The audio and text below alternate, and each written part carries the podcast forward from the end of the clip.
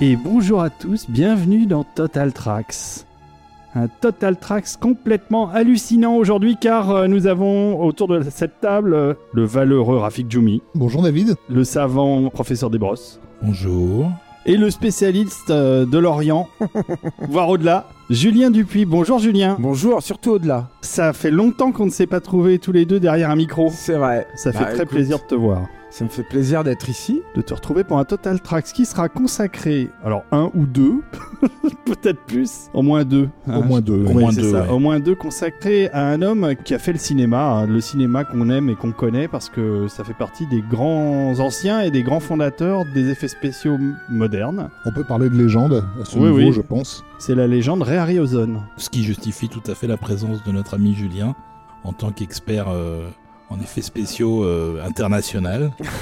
En tant qu'expert, Harry Faut me faire un t-shirt maintenant, Harryhausenien. Olivier, avec ça. Faut me faire un t-shirt maintenant. Je suis un expert. expert international. euh, machin.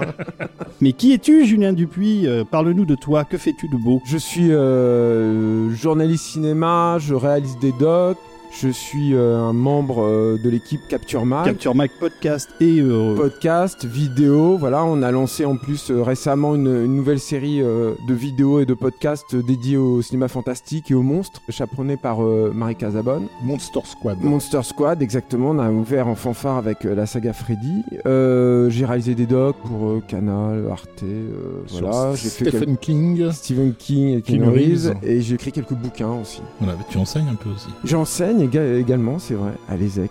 Depuis peu, depuis la rentrée. On te retrouve sur Twitch également. Oui, de- c'est vrai. Je fais ça aussi. tiens, J'avais oublié. Merci. Heureusement que vous êtes là.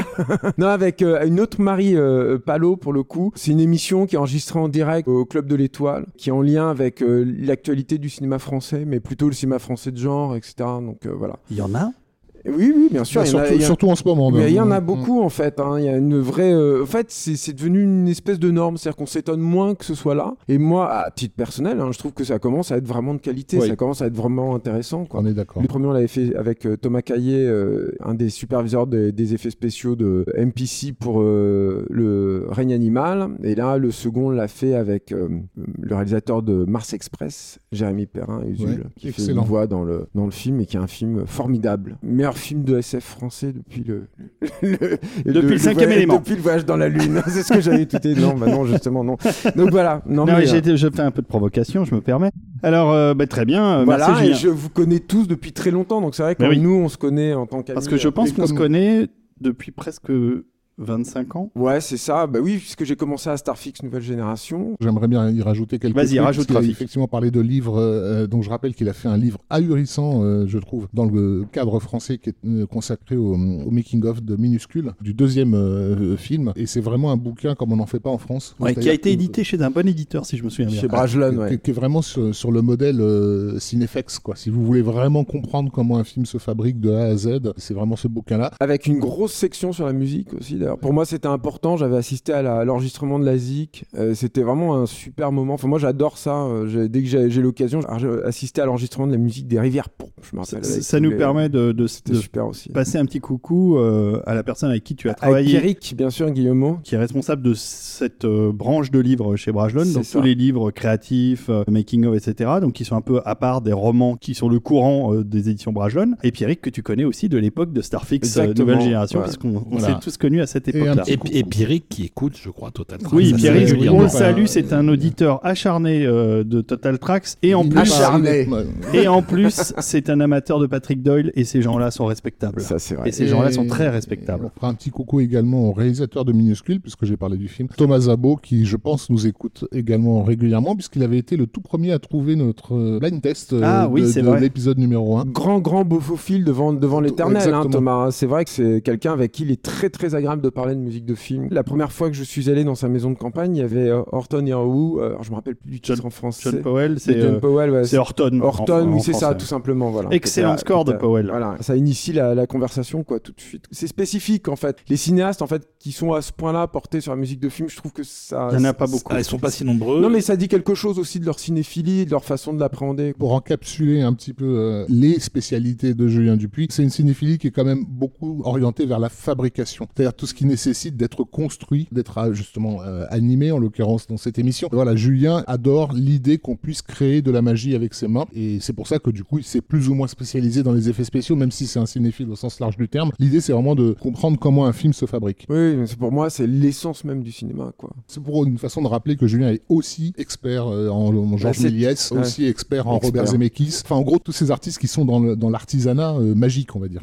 Donc, euh, on s'est dit que c'était intéressant de se pencher sur ce spécialiste des effets spéciaux et au travers des musiques euh, des films euh, dont il a fait euh, les trucages, les animations auxquelles il a participé. Je prends la parole déjà. Ah, vous m'avez à peine présenté, mais je prends déjà la parole, c'est horrible.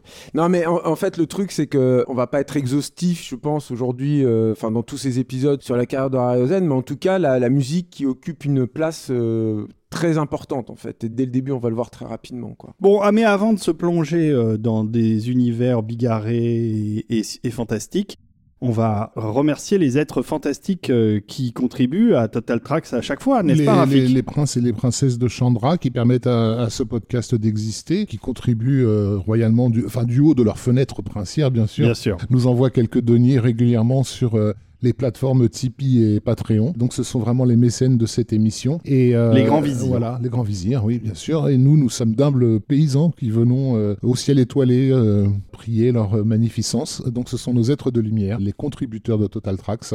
Et nous leur sommes euh, redevables Aditam redevable. pour, la nuit, pour les mille et une nuits euh, qui nous attendent. Oui, oui, euh, on les Nous, à remercie beaucoup. Capture Mag, on a que des aides de ténèbres.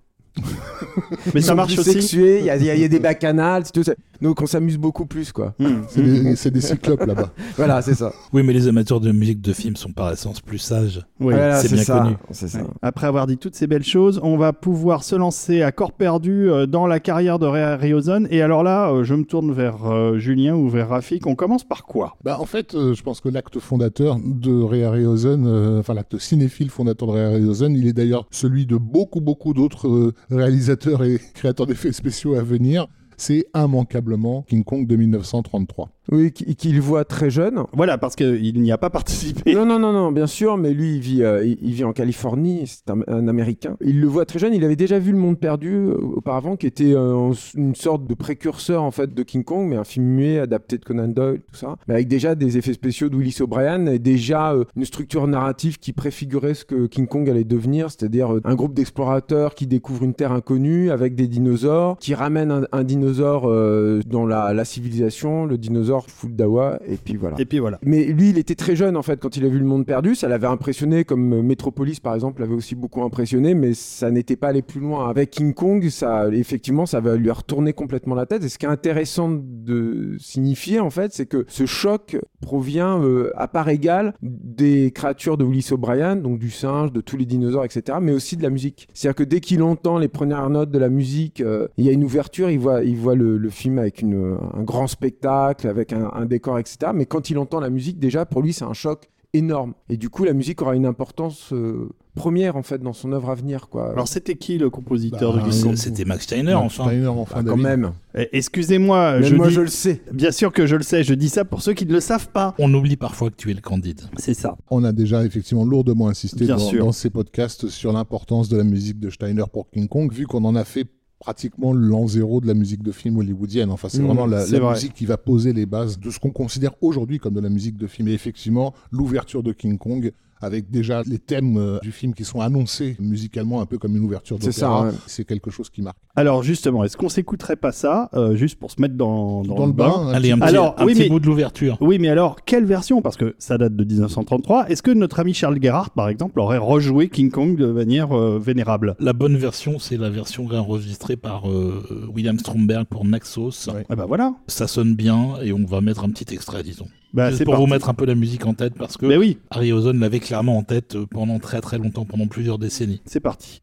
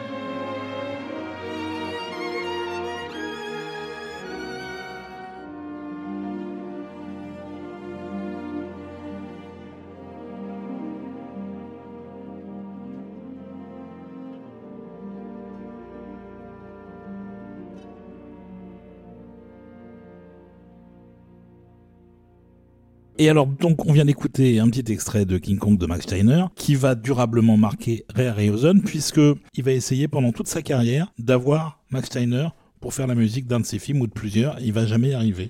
c'est triste. Bah oui, parce que lui, il, a, il, a, il va très vite, enfin on va expliquer pourquoi et comment et tout, mais il va très vite euh, se retrouver sur une typologie de films qui sont des toutes petites productions, des petits budgets, il aura souvent pas les moyens en fait de s'offrir les talents d'un compositeur aussi installé. Quoi. Oui, c'est ça. Et l'époque où il aura les moyens, ce sera plutôt en fin de carrière. Et Steiner, à ce moment-là, sera déjà mort. C'est quand même un rendez-vous qui s'est loupé de peu. Ça, aurait été intéressant de voir ce qu'ils auraient fait ensemble. Quoi. Après, euh, ça a amené aussi à d'autres rencontres qui sont tout aussi fructueuses, à mon avis. Dis-moi, Julien, alors Ray Harryhausen a ce choc euh, visuel avec King Kong et auditif. Comment il passe de spectateur à euh, réalisateur d'effets spéciaux. Alors ça c'est pas facile parce que euh, si tu veux David à l'époque où, euh, King Kong sort, il n'y a pas de magazine qui dévoile les coulisses des films. L'anecdote que j'aime bien citer à chaque fois, c'est Popular Mechanics, qui est l'équivalent de Science et quoi, un peu aux, États-Unis, qui avait fait un article sur les effets spéciaux de, King Kong en expliquant que King Kong était une marionnette à fil, euh, filmée dans des miniatures, et puis il y avait d'autres quotidiens qui t'expliquaient que c'était un homme costumé en fait, euh, King Kong. En fait, c'était les deux. Donc euh, voilà, donc euh, évidemment il n'y avait pas d'infos et tout. ce qui s'est passé, c'est que habitant à,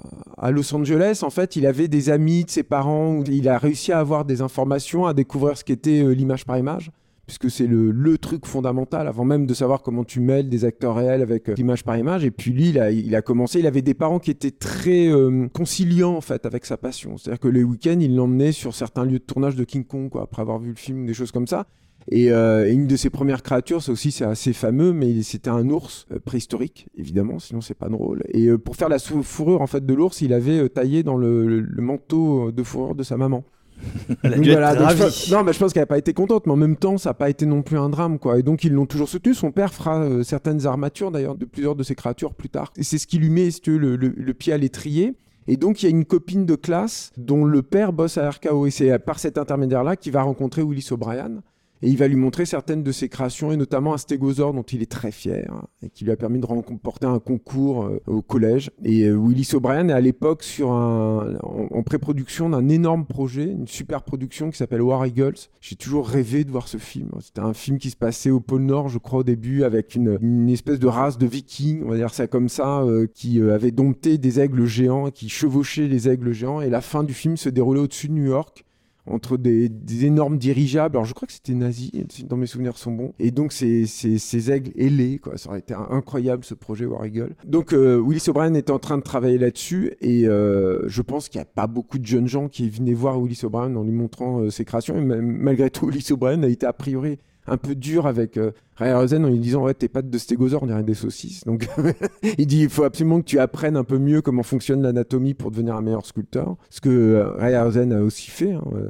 Et euh, très rapidement, Harryhausen a réussi, enfin très rapidement, euh, plutôt jeune adulte, il a commencé à travailler avec euh, une des rares personnes qui exploitait l'animation image par image à l'époque, qui était Georges Pal, mm. qui faisait des petits courts métrages, mais avec une méthode d'animation un peu particulière qui s'appelle l'animation par remplacement, ce que fait Laika aujourd'hui. C'est-à-dire que tu crées autant de marionnettes qu'elle ne doit effectuer de mouvement. Si la marionnette doit faire un pas, eh ben, il y a 15, une série de 15 marionnettes dans toutes les positions. En tout cas, sur, sur ses jambes, quoi, uniquement, quoi. Et c'est la même chose pour la bouche, c'est la même chose pour les bras, etc. Je te dis pas, c'est pas évident. En fait, ce que Harryhausen n'aimait pas, déjà, je pense qu'il y avait un problème d'ego avec George Pal qui s'est vraiment euh, manifesté par, par la suite, quoi. Mais, mais surtout, ce qu'il n'aimait pas, c'est qu'effectivement, c'était un peu laborieux, quoi. Euh, il y a un truc un peu hum, créatif, instinctif, j'ai envie de dire, en fait, dans l'animation image par image avec des marionnettes, on va dire, plus classiques, enfin, telles qu'elles se pratiquent dans King Kong, quoi.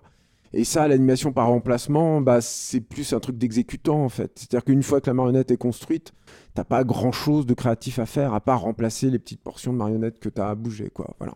La, série des, des, Puppet Toons de George Pal elle est, elle est disponible hein, elle est sortie en DVD peut-être même en, Blu-ray. Euh, c'est super hein, ceci dit hein. c'est assez joli oui c'est super moi j'adore hein, mais c'est vrai que c'est pas c'est pas ce qu'il fera lui quoi et c'est peut-être ça me semble important aussi de rappeler que euh, du coup à, la suite de cette rencontre avec Willis O'Brien il, a quand même choisi donc des, des études très euh, manifestement artistiques hmm. dans des écoles qui à l'époque étaient très peu fréquenté, puisqu'il y avait, il y avait rien de prestigieux à faire du cinéma à cette période-là, et que c'est euh, dans ces lieux-là qu'il va se faire deux amitiés qui vont rester toute sa vie et qui sont euh, emblématiques. La première avec l'écrivain euh, Ray Bradbury et Forrest J. Ackerman, que moi j'appelle le, geek numéro 0000001. Clairement. Vraiment, c'est le, le père de la culture geek, c'est-à-dire un amateur de SF, collectionneur de tous les objets qu'il pouvait trouver, qui est également a été le tout premier mec à se pointer à une convention euh, déguisé comme un de ses personnages euh, préférés. Donc il a inventé Oui. le cosplay aussi. Oui, et euh, clairement, et, et il était euh, ami très très tôt avec Harryhausen, Mm. puisque quand Ray a vu King Kong, Forrest Ackerman a été le mec qui lui a prêté des photos du film Mm. qu'il n'arrivait pas à trouver. Ouais. Et puis, euh, et puis mine de rien, J. Ackerman est aussi un des premiers à avoir justement euh, pallié au manque, enfin l'absence de documentation autour de la conception des films. Ce qui est un peu ironique d'ailleurs, parce que pour le coup, Ray Rosen, lui, était euh, plutôt secret en fait là-dessus. Et mais jusque très tard en fait, jusqu'à la sortie d'un- gros bouquin en fait, où pour le coup il a tout révélé. Mais jusque très tard, il était extrêmement secret en fait. Il était, il faisait quand même partie en fait de cette de cette mouvance là. Mais c'est parce qu'il était seul, il avait peur en fait qu'on lui pique ses trucs. Ça lui est arrivé, on va en parler peut-être. Et il protégeait son petit gagne-pain parce que le marché était minuscule quoi. Mais par contre, J. Ackerman va effectivement euh, initier une, une couverture en fait de cet aspect de la fabrication des films en fait qui va à son tour initier beaucoup beaucoup de, vocations. Puisque plus Il- tard, il- plus tard euh, euh, Ackerman créera une Voilà. revue voilà, qui s'appelle euh, Famous, Famous Monster, Monster. of Filmland. Exact. Exactement. Et qui est, bah, en gros, pareil, le, qui va servir de modèle à tous les magazines consacrés au cinéma fantastique dans le monde. Même un magazine comme Mad Movies en France euh, a Mm. été clairement calqué sur Famous Monsters. Sur la ligne édito, en tout cas, c'est clair et net. Mais là, on est à la fin des années 30, et en fait, pour le vrai big break de, de Ray Harryhausen, il arrive dix ans plus tard, quasiment. C'est euh, Mighty Joe Young. c'est ça. Euh, il participe euh, à un court métrage de George Pal euh, en 42, et puis après il y a un grand trou avant qu'il commence à travailler. Ah non, non, non, il travaille pendant la guerre parce que il va se retrouver euh, au service cinéma de l'armée américaine où il va travailler avec un mec qui s'appelle Frank Capra Sympathique aussi. ouais. qui a fait euh, un certain nombre de documentaires qui s'appellent euh, Why, We, Fight.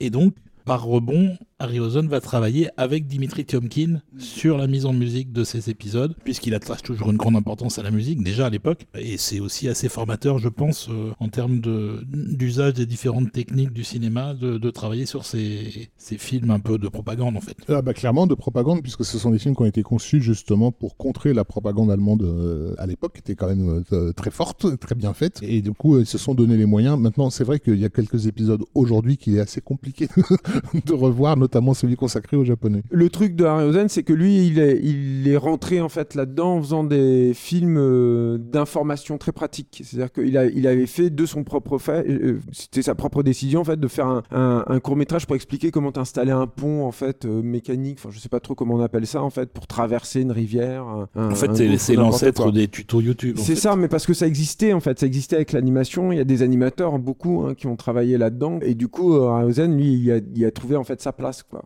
Voilà, et donc son premier euh, big break, c'est un petit peu après la guerre, sur un film euh, fantastique qui s'appelle Mighty Joe Young avec euh, quelqu'un qu'il admire beaucoup. Oui, bien sûr, avec Ulysse O'Brien, qui est la co-star, j'ai presque envie de dire, de Matty Young. C'est dans le générique d'ouverture, c'est très surprenant. Il arrive juste avant le, le nom du réalisateur, en gros, énorme là. Donc euh, voilà. Bah, le réalisateur, euh, enfin les deux réalisateurs en question, ça reste Marianne Cooper et Schutzak, c'est-à-dire Voilà, quand même ça. créateurs de King Kong, sauf que bah, là, effectivement, on est en 49, il s'est passé beaucoup de choses entre-temps pour Marianne Cooper avec la RKO euh, qu'il chapeaute, plusieurs projets qu'il chapeaute, il produit euh, certains westerns de John Ford, des choses comme ça, enfin il est très éparpillé, euh, Cooper.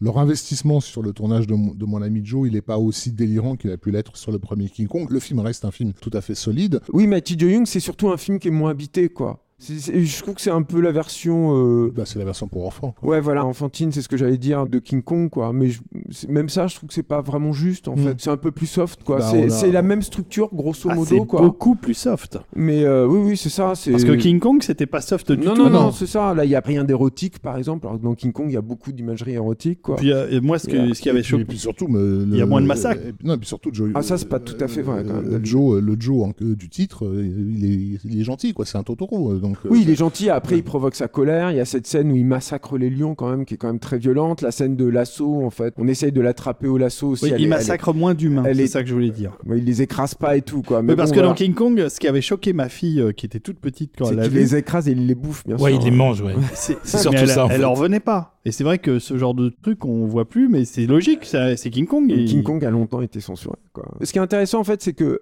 Harryhausen arrive en subalterne quoi sur ce sur ce projet-là, qui est euh, très important pour lui, euh, moins pour ce qu'il va devenir que pour ce qu'il ne va pas devenir. C'est-à-dire que c'est un film de studio. Et ce qui choque beaucoup euh, sur le, tournage de Mighty Joe Young, c'est la quantité de personnel qui est autour de lui qui sert pas à grand-chose en fait. C'est-à-dire qu'il y a une lourdeur logistique. Le film coûte très cher et à son sens en fait pour pour pour pas grand-chose quoi. Euh, ensuite, c'est un film aussi qui n'a pas euh, énormément évolué technologiquement parlant par rapport à, King Kong. Il y, a, y a des trucs qui sont un peu mieux. Le William Process, enfin ces trucs d'incrustation en fait sont un peu plus performants et tout. Mais il y a, y a rien de radicalement changé. C'est-à-dire qu'on se retrouve majoritairement avec un travail de, transparence, enfin, de rétroprojection. euh, Il y a dans Mighty Joe Young plusieurs scènes qui mettent en scène donc euh, le, le Joe euh, en question qui interagit avec des choses qui ont réellement été filmées. Donc là, il parlait par exemple des lions. Il y a donc toute une scène où il euh, s'excite autour d'une cage dans laquelle est enfermé un, lion. C'est un vrai lion qui a été tourné, sauf que le Mighty Joe Young, lui, il est, animé image par image. Or, l'idée, c'est que cette marionnette, elle est face à une projection d'images tournées. Et comme on fait passer le film image par image, on allume la marionnette image par image également. Et donc, du coup, on retrouve la sensation de présence. Par rapport à ce que dit Julien, je, suis surpris parce que moi, je me souviens que gamin, euh, j'ai vu donc euh, Mighty euh, Joe Young. J'étais évidemment un fan total de King Kong.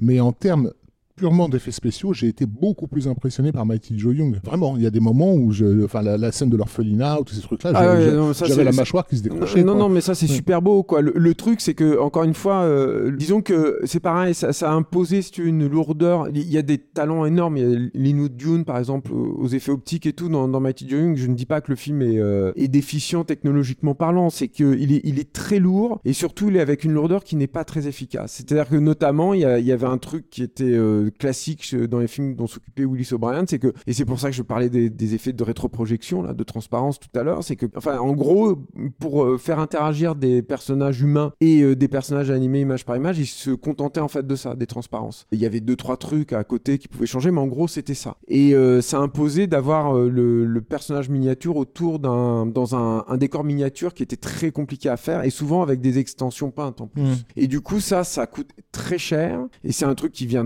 directement de King Kong hein, d'ailleurs. Mais ça coûte très très très cher et tout le monde ne peut pas se l'offrir. Et Harryhausen, très rapidement, il va se rendre compte qu'il ne peut pas se l'offrir non plus. Bon, est-ce qu'on écouterait un petit morceau euh, de Mighty Joe Young pour parler de la musique ensuite? Allez, on écoute ça. C'est un morceau qui s'appelle The Chase et c'est une musique signée Roy Webb et on vous en parle un tout petit peu après.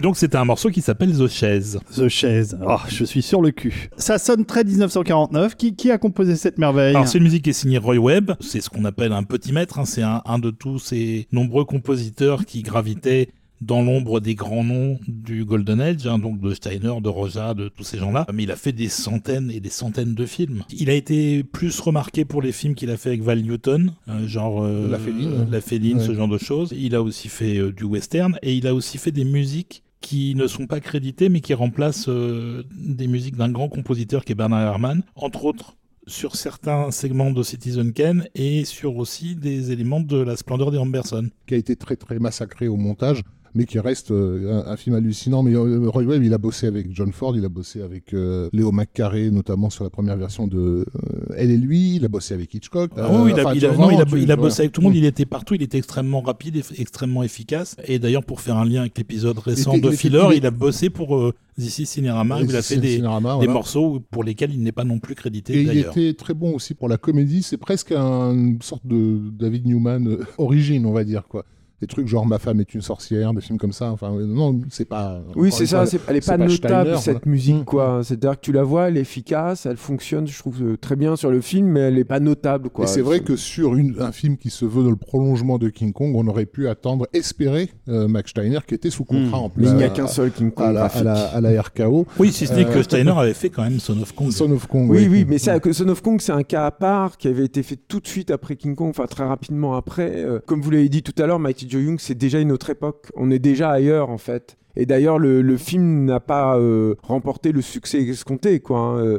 C'est- ça a valu à Willis O'Brien son seul Oscar, le seul Oscar de sa carrière. Mais, euh, mais ça s'arrête là, quoi, en fait. en Oui, mais c'est parce qu'il n'avait pas eu d'Oscar pour euh, King Kong parce que la Ça catégorie existait pas. n'existait pas à Bien sûr, en fait. c'est juste pour te dire voilà comment le film a été reçu. Si tu veux en dehors de ça, c'est un film qui n'a pas été extrêmement notable. Est-ce qu'on enchaîne sur le film qui a inventé Godzilla avant Godzilla? On a, bah, Bah oui, et allons-y. puis- Et puis, et puis aussi le film qui, d'une certaine manière, va, Oui, bah oui, va c'est- inventer The Beast from 20,000 fa- Fathoms? Ouais, le monstre des temps perdus. euh, en fait, ça invente un- une partie, en tout cas, de, de Harryhausen. C'est-à-dire que lui, il arrive euh, sur ce projet qui un tout petit, tout petit budget, comme en, pareil un exécutant. On a besoin d'un mec qui fasse euh, la bestiole du titre, en fait, qui est un mélange de dinosaures réveillés par une bombe atomique. Lui, il est pas cher, il peut faire le, le boulot rapidement et pour euh, peu de dollars. Le budget de, de l'époque est de 200 000 de- dollars. Ouais, c'est rien du tout en fait. Et euh, il y a plusieurs choses en fait qui sont intéressantes. Déjà, je parlais tout à l'heure des, même si ça peut sembler un peu lourd, je vais essayer de vous l'expliquer très rapidement. En fait, le truc du monstre des temps perdus, c'est que euh, Ray Harryhausen n'a pas d'argent. Il n'a pas d'argent pour faire les maquettes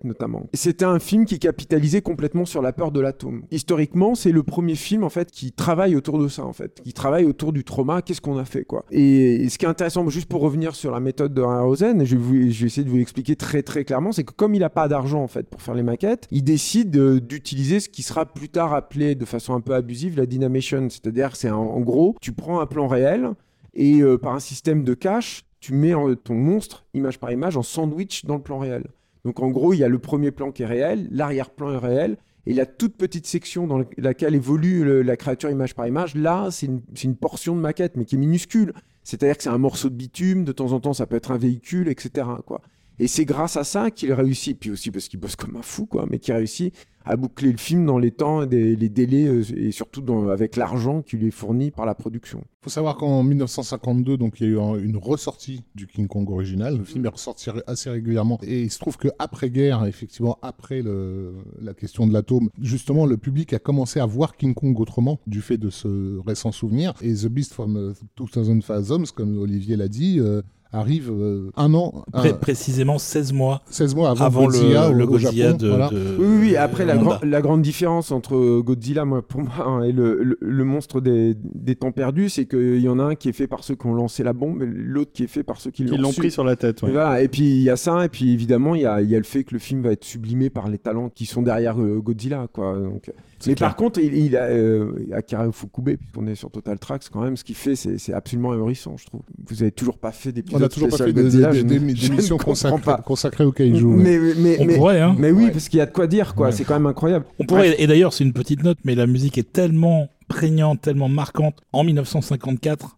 qu'elle va tellement rester qu'elle est encore dans le dernier film qui vient de sortir il y a un mois au Japon. Bien sûr, puis elle est citée dans le rap. Enfin bon, bref. Alors, Mais- si je peux me permettre, il n'y a pas d'animation image par image dans les Godzilla. Si, Non, si, ah, il y, en a, un petit il y en a un tout petit peu dans les autres, mais justement, j'allais y venir. C'est-à-dire que.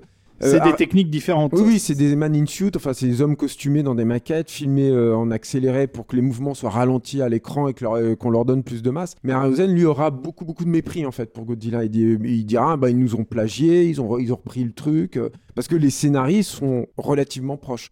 Mais encore une fois, ce qui change tout, c'est que Godzilla est teinté par la noirceur en fait d'un peuple qui a été frappé par l'atome, quoi, et qui n'arrive pas à s'en relever, et puis par la guerre, par tout ce qu'ils ont souffert pendant la Seconde Guerre mondiale. Les Américains, ils n'ont pas connu la guerre sur leur territoire, ça n'a absolument rien à voir. On précise que le monstre des temps perdus est quand même pas euh, entièrement basé, mais euh, très largement inspiré par une nouvelle de, Bra- de Bradbury. Juste une scène en fait, ouais. Dans, dans le- la nouvelle de Bradbury, c'est un, un monstre aquatique qui tombe amoureux du son d'un phare. Et quand euh, les, les, les gardiens du phare, qui sont c'est un phare très isolé en fait, euh, se disent bon ben on va arrêter de, de faire sonner cette corne de brume quoi. Le monstre se met en colère et, commence à attaquer le, le phare. Mais oui effectivement il y a eu cette petite idée en fait de, de- qui, a, qui est reprise, c'est une scène en fait dans, dans le monstre des temps perdus. Après je pense que tu l'as dit mais toi-même. officiellement, dans le générique du film, c'est quand même noté comme Oui inspiré. bien sûr. Mais euh, ouais. Oui, oui, mais c'est Mais- parce qu'ils avaient peur d'un problème de droit. La nouvelle a été publiée dans un journal et ils avaient peur qu'on les accuse d'avoir pompé et donc ils ont quand même acheté les droits de la nouvelle Le euh, Saturday- ju- juste pour se couvrir en fait. Le Saturday Evening Post, ouais. La vraie euh, source d'inspiration, mais tu l'as déjà dit, hein, enfin, du film de Jeanne Laurier, c'est King Kong. C'est la même chose. Et les premiers films de Harryhausen vont tous être sur ce même modèle. On réveille euh, une créature euh, des abysses, euh, des antipodes, enfin peu importe quoi, d'un pays inconnu, etc. Euh, la créature euh, fait le voyage et pendant qu'elle fait le voyage, il y a des scientifiques puis des, des militaires qui se réunissent dans des bureaux euh, pas beaux en disant mais qu'est-ce que c'est, qu'est-ce qui nous arrive? Et on va tenter de l'analyser et comment on peut le combattre. Et puis à la fin, le monstre arrive et puis il se met à attaquer des monuments en général célèbres, quoi. C'est pas vraiment le cas dans Le Monstre des Temps Perdus, mais en tout cas, bah, il arrive à la fin dans une Ça va arriver ville, très etc. vite hein, dans, le- les films suivants. Oui, et c'est vrai, que- de- c'est vrai que c'est un peu toujours la même structure et qu'après une révélation initiale qui parfois n'est même pas vue à l'écran, on a une heure de personnages humains qui tournent autour de l'idée qu'il y a peut-être un monstre, etc. Et ils se révèlent vraiment que sur les, les 20 dernières minutes du film en général. Ne serait-ce que parce que ça, ça fait déjà beaucoup, beaucoup d'images à produire euh, pour euh, Harryhausen. Donc, euh, Il est tout seul. C'est là aussi où le, le film contribue à le créer, c'est que il prouve à l'industrie, enfin un petit cercle hein, de, de- dans, dans l'industrie, qu'il peut faire ça tout seul, quoi. Et c'est d'ailleurs une habitude qu'il va garder. Il va Bah, continuer à sûr. travailler jusqu'à la fin avec une équipe réduite. Oui. Pas tout seul, mais euh, Bah, quasiment avec tout seul. très peu de monde. C'est-à-dire que quand il y a des gens qui viennent l'épauler, euh, c'est pour fabriquer les marionnettes, hein, principalement. Mais l'animateur, c'est lui.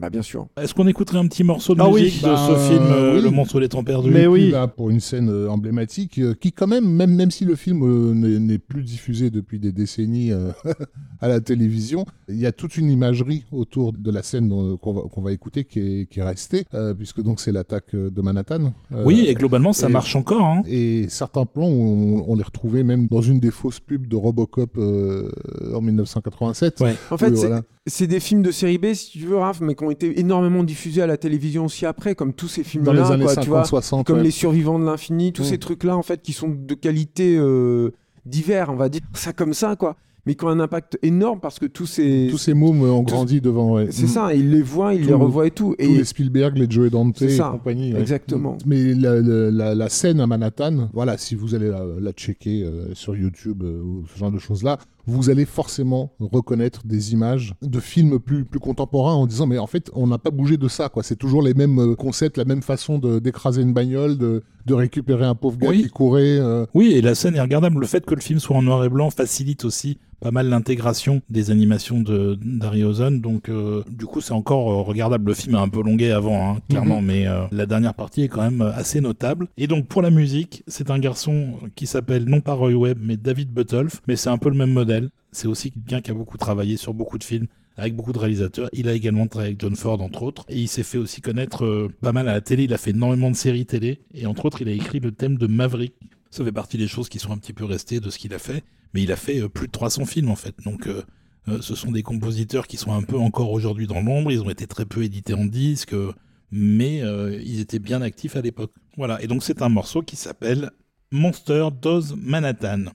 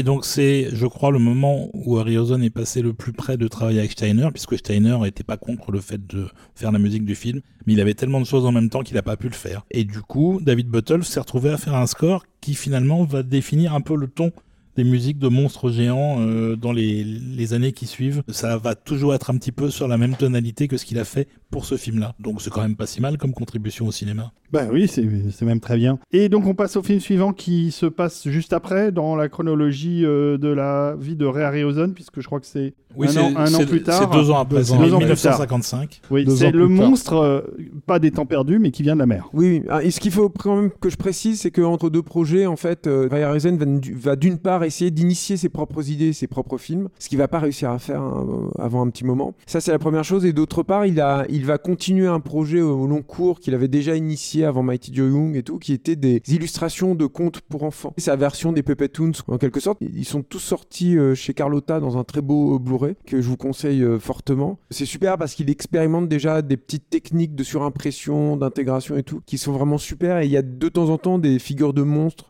le loup, par exemple, le grand méchant loup du, petit chaperon rouge est vraiment superbe. Dans l'histoire du roi Midas, il y a une espèce de croisement entre Nosferatu et Cornadveit. Enfin bon, bref, c'est vraiment chouette, quoi. Je vous, conseille euh, tout ça.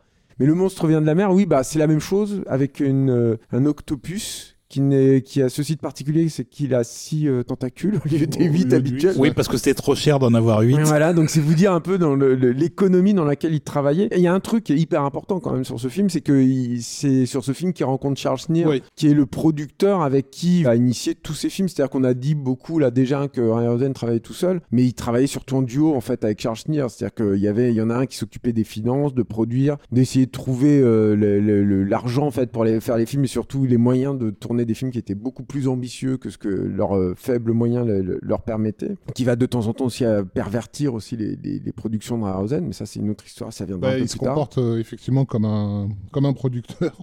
Euh, il est très jeune, il débute en fait au moment du, du vient de la mer. Quoi. il, sort lui aussi du Signal Corps de l'armée américaine, donc comme il a, beaucoup, de gens, hein, beaucoup de gens à l'époque. Hein. Il a démarré en scénariste en fait. Il avait écrit euh, une version de Robin des Bois euh, qui est sortie en 1949, euh, une version complètement oubliée, mais dont le titre est resté puisque ça s'appelait Prince des voleurs. Ça a servi beaucoup plus tard à un certain Kevin Costner. Et donc effectivement, il est celui qui est responsable d'avoir coupé deux, deux, membres de la pieuvre pour des raisons. c'est lui vraiment.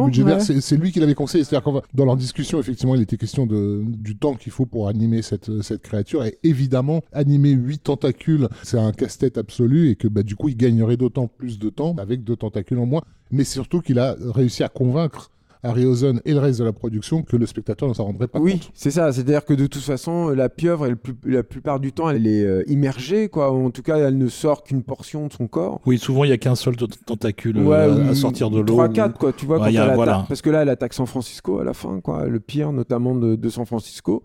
Et, finalement, tu la vois, tu la vois jamais en entier, enfin ou très peu. Il y a un tout petit peu à la fin dans la, scène euh, sous-marine où il, la tue, quoi. J'ai spoilé le film, mais bon, c'est pas très grave, je pense. Quoi? Elle meurt, la pauvre euh, enfin, le, film est sur exactement le même modèle que le précédent, c'est-à-dire une heure de préparation à l'arrivée de la créature et ensuite l'attaque euh, qui, va, qui va, durer une vingtaine de minutes. Tout à fait. Puis en plus avec des personnes, mais encore une fois, c'est là où tu vois la différence avec Godzilla, quoi. C'est avec des personnages qui sont un peu fades, quoi. Alors le, le seul truc qui est bizarre aussi dans ce film, moi je trouve, c'est le personnage féminin principal qui est très étrange. Enfin, surtout quand tu la vois aujourd'hui, quoi, euh, qui se met à draguer des, des, mecs et tout pour avoir des infos. Enfin, c'est très malaisant, en fait. C'est très, c'est très, très bizarre. C'est quand même une autre époque, quoi. Par contre, les scènes avec la pieuvre sont vraiment super, quoi. Il y a... Moi, j'aime beaucoup la... sa mise à mort, en fait, à la fin. J'ai réitéré le spoil. Mais j'aime beaucoup ça, en fait. Il y a cette scène aquatique. J'aime beaucoup les scènes sous-marines, moi, chez Rosen. Il en refera, en fait, dans l'île mystérieuse un peu plus tard. Et je, trouve que c'est toujours très beau, quoi. Ça fait un peu penser à ce que Karl Zeman fera euh, en République tchèque des années plus tard.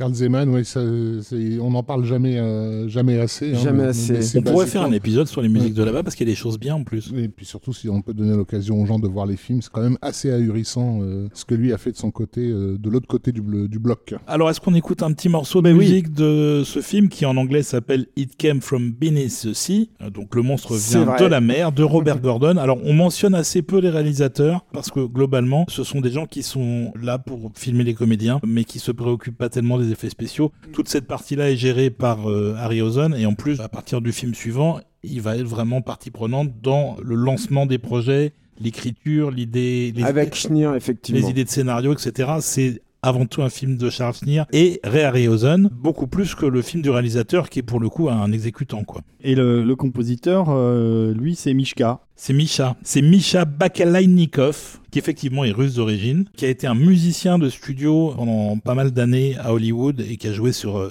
des très très grands films euh, de tous les réalisateurs de l'époque, avant de devenir directeur musical du studio Columbia, qu'il est au moment où le film est fait. Et il va faire pas mal de musique de film aussi à cette époque-là. Bon, bah écoutons Misha.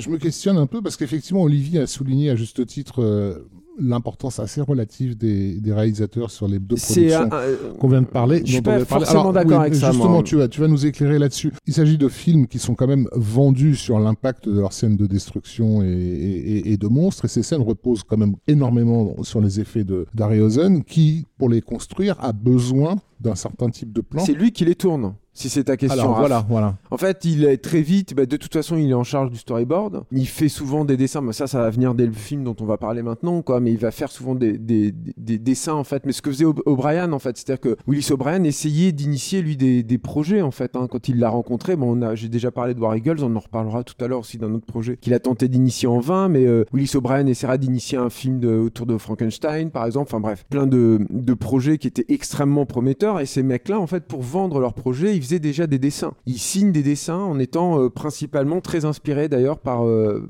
Gustave Doré. C'est un fan énorme du travail de Gustave Doré, donc d'un compatriote, qui lui-même, Gustave Doré, avait lui-même déjà influencé d'ailleurs Georges Méliès. C'est ça qui est quand même assez, fou, en fait, de voir à quel point l'impact de Gustave Doré sur le, cinéma est complètement dingue, il fait beaucoup de dessins, il propose des pitchs, mais il a, il a quasiment jamais, en fait, de, crédit pour tout ça, quoi. Et pour répondre plus spécifiquement à ta, question, puisque j'ai fait toute une circonvolution infernale, là, c'est lui qui supervise les trucs. Et moi, j'avais interviewé Caroline Munro, et qui m'expliquait que, bah, il imitait les monstres, en fait, quand il était sur le truc, il dirigeait les plateaux, il leur expliquait comment ça allait fonctionner, mais sans dire exactement comment il allait faire. Voilà, c'était son gros truc aussi. Le, truc qui est très connu, c'est, enfin, en tout cas, quand on aime les, les effets spéciaux et tout, c'est que Phil Tippett et Denis Muren, qui faisaient partie de l'équipe des effets spéciaux sur euh, l'Empire contre-attaque à l'époque, euh, au moment du tournage à Londres, étaient euh, allés voir Ray Rosen qui était euh, à ce moment-là sur le, choc des Titans et qui leur cachait des trucs. Ils voulaient pas leur montrer certains trucs, alors qu'ils avaient déjà à peu près toutes les connaissances hein, des trucages de, de Ray Rosen. C'est juste que Ray Rosen est arrivé à un moment dans sa carrière à un tel niveau d'excellence que des vieilles astuces qu'il pouvait exploiter devenaient rigoureusement invisibles. Moi, il y a encore des séquences de, des films de Ray Rosen, je les passe image par image, je me dis mais c'est pas possible que là il y a un complément de maquette pour que c'est c'est complètement dingue en fait. Mais le truc, voilà, c'est que euh, It Came From Beneath aussi, peut-être encore plus que le film précédent, il y a un quart d'heure de gens qui courent dans la rue, euh, paniqués, Oui, si oui, tu bien veux. sûr. Sauf que là, ils sont cadrés à, à droite, euh, là, ils sont dans une embrasure à gauche, euh, pendant que la tentacule déglingue ce qui est censé être un décor, mais qui en réalité est une maquette. Tu me confirmes que toutes ces scènes de figuration, c'est c'est Harryhausen qui les a C'est dirigées? lui, et d'autant plus, si tu veux, qu'il était aussi en charge des, des repérages pour ces trucs-là. C'est-à-dire qu'il se disait, ah bah tiens, là, je peux reproduire ça en maquette pour que le tentacule puisse passer à cet endroit-là techniquement et moi je peux cadrer ici et tout. Je vais pas rentrer dans les détails. Encore une fois, j'ai commencé puis j'ai vu que ça, ça bloquait un peu David, mais euh, non, mais, non. mais le mais le fait en fait, c'est ce truc de dynamation, c'est-à-dire de découper une image réelle, si tu veux, pour pouvoir intégrer la créature image par image, impose que tu saches exactement où tu vas placer ta créature par rapport à l'espace et puis surtout quelle perspective tu vas avoir, puisque le sol est très important en fait Bien dans sûr. cette technologie-là, quoi. Donc euh, oui, forcément, si tu veux, il est, il est très impliqué sur tous ces aspects, mais il va l'être bien plus par la J'ai une suite. question technique. Allons bon. Bah non, mais puisque tu as commencé à évoquer le sujet, est-ce que euh, c'était tourné sur un négatif unique qui était rembobiné Non, non, non, non, non, non. Ça, on l'a fait encore très longtemps, hein, jusqu'à l'arrivée du numérique, ça. hein, euh, L'image latente, on appelle ça, Mhm, tu vois, mhm. David. C'était souvent, non, il rembobinait. Enfin, il y avait des morceaux qui tournaient sur le même négatif, quoi. Mais il y avait encore de la rétroprojection et tout, quoi. C'est compliqué d'expliquer ça sans, Ouais, sans, sans, montrer, image, ouais, sans, vous le montrer. Ouais, quoi. sans image, c'est un peu compliqué, Je effectivement. pourrais peut-être venir, hein, je vais voir à l'occasion, euh, sur des scènes spécifiques, on verra tout à l'heure. Bon, alors après euh, ce monstre qui vient de la mer, euh, ce monstre des temps perdus, on passe euh, à la science-fiction parce que là carrément, euh, il va enchaîner deux films de SF pur et dur. Et pour ça, on n'a pas de musique. Par contre, euh, les films sont notables parce qu'ils ont laissé des images qui sont des images historiques des effets spéciaux. Dans les soucoupes volantes attaque qui datent de 56, on se souvient de la soucoupe volante au-dessus de Washington, si je me souviens bien, qui se crache d'ailleurs euh, dans les colonnes là où est Lincoln normalement. Ça s'appelle le Washington Monument. C'est ça.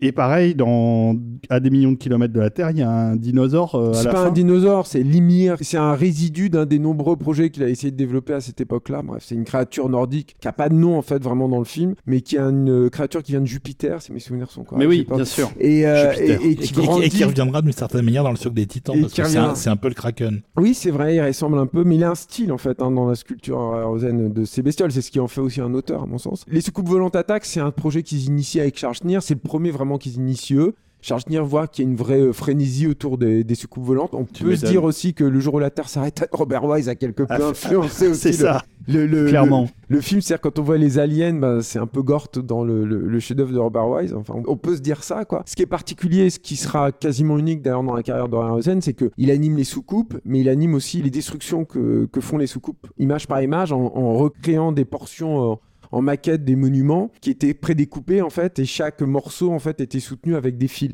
voilà et si en fait les filins bougeaient un petit peu, enfin le, morceau de monument qui s'effondrait euh, bougeait un tout petit peu, c'était très bien pour Harryhausen parce que ça rajoutait un petit flou de mouvement qui mettait un surplus de réalisme quoi. Et euh, à des millions de kilomètres euh, d'années de la Terre, bon, ça mériterait vraiment un gros truc parce que pour moi c'est son meilleur film de la période monstre. C'est un film que Schneer voulait déjà tourner en Technicolor, euh, enfin en couleur à l'époque, mais euh, a refusé parce que c'était très compliqué pour lui de tourner euh, en couleur et surtout parce qu'il bénéficiait d'une pellicule noir et blanc qui avait un grain très fin et lui pour ses incrustations, pour son travail, c'était magnifique et. On précise quand même pour que, que le Technicolor, c'était un procédé très compliqué. très compliqué. ouais. Parce que c'est donc trois pellicules qui reconstituent euh, Le RVB. Le RVB, voilà. On imagine bien que voilà, le pauvre Harryhausen gérait, gérait ça en plus de tout ce qu'il a géré. Ça, et puis on va en reparler euh, vite là sur le septième voyage de Sinbad, mais ce qui, ce qui était compliqué en plus, si tu veux, c'est que c'était pas fiable. C'est-à-dire que c'est pas parce que tu filmais une tasse jaune que ta tasse elle allait être jaune au final, quoi. On n'était plus à cette époque-là euh, au temps de- du magicien 12, où alors là c'était carrément un enfer, les, les rendus c'était- des couleurs entre ce que tu C'est filmais une ce que performance technique. Hein, Oui, euh, oui, c'était incroyable, mais il y avait quand même ce- cette problématique-là. Et euh, à des millions de kilomètres de la Terre, moi je trouve que c'est euh, vraiment c'est un de ses meilleurs films, quoi. C'est le mieux qu'il pouvait faire en fait dans cette Dans cette veine. hein. dans cette veine voilà de la créature qui est réveillée à un endroit ou qui arrive à un endroit qui gagne la civilisation et machin En mode, a- pourquoi vous m'avez fait chier et, et qui est il est touchant euh, ce, ce monstre les, les scènes d'action sont incroyables il y a des scènes où il est à hauteur d'homme enfin il est aussi grand que les hommes de confrontation en fait qui sont vraiment euh, formidables mais la musique n'est pas bien donc je ne vais pas m'attarder dessus Oui, Ah, on- c'est même pas qu'elle est pas bien, c'est que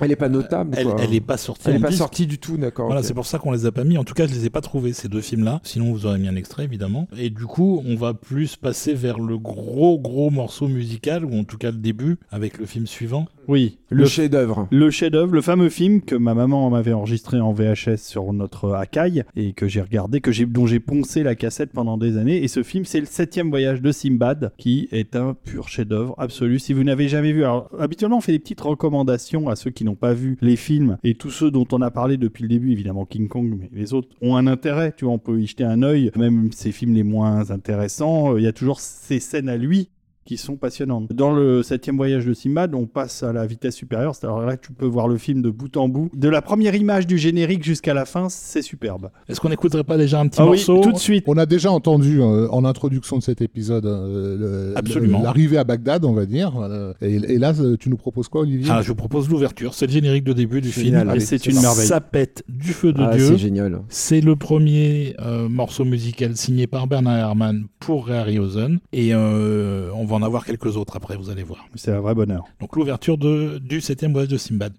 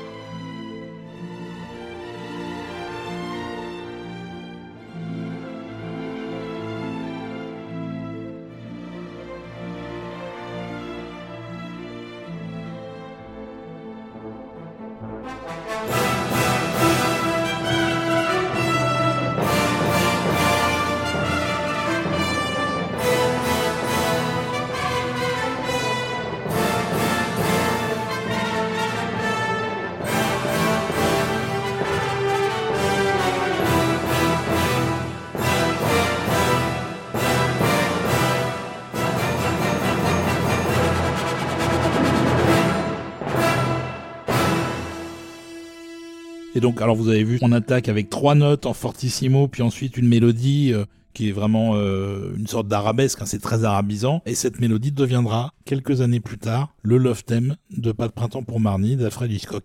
Qu'est-ce que ça Herman- nous dit des amours de Marnie, tout ça Hein, n'est-ce pas?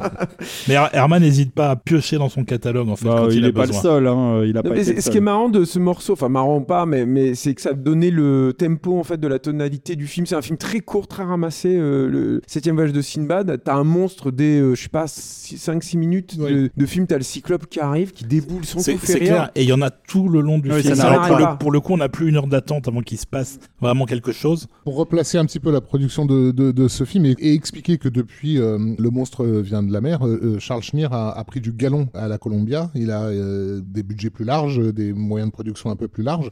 Et il a notamment produit un, film de guerre avec un couple qui va être amené à avoir une certaine carrière, puisqu'il s'agit de Ronald Reagan et Nancy Reagan, dans un film qui s'appelait euh, Commando dans la mer du Japon, réalisé par un certain Nathan Juran, avec lequel il va particulièrement bien s'entendre. Nathan Juran avait déjà réalisé le précédent film en fait de Harryhausen et Schneer qui était à des millions de kilomètres de la Terre. Ils s'étaient très bien entendus, enfin surtout Harryhausen et, et Nathan Juran en fait. Et donc, bah, du coup, voilà, le, le- le trio se, se retrouve sur euh, le septième voyage. De Sinbad, bien voilà. sûr, mais c'est plus qu'un trio en fait, à mon sens. C'est-à-dire qu'il y y a effectivement il y a Nathan Juran le réalisateur, et c'est là en fait où je pense que l'apport du réalisateur est important. Je trouve que tous les films que Nathan Juran a réalisés euh, avec Harryhausen sont, sont formidables, quoi. Moi, je les aime tous. Il avait le tempo, il savait comment introduire aussi, comment cerner euh, les, séquences de créatures de Harryhausen d'un, d'un film en fait cohérent en fait dans son ensemble. C'est très cohérent à chaque fois que Nathan un, fait un film. Et il y a Carvin Matthews qui joue Sinbad, qui est parfait. C'est-à-dire qu'il est, euh, pour le rôle, il est un peu étonnant, on peut dire ça comme ça. Il a pas trop une tronche de Sinbad, quoi. Mais on s'en fout, en fait. C'est pas ça. C'est qu'il a beaucoup d'énergie. Il a une tronche de Ken, en fait, de l'époque, quoi. De- Tu vois, de- ouais. de- il est, Ah, c'est est- un, c'est un bel âtre. Oui, c'est une espèce de bellate, mais mais, c'est probablement de tous les belâtres, parce qu'il y en a toujours dans tous les films d'Harryhausen jusqu'à la fin, c'est le plus sympathique.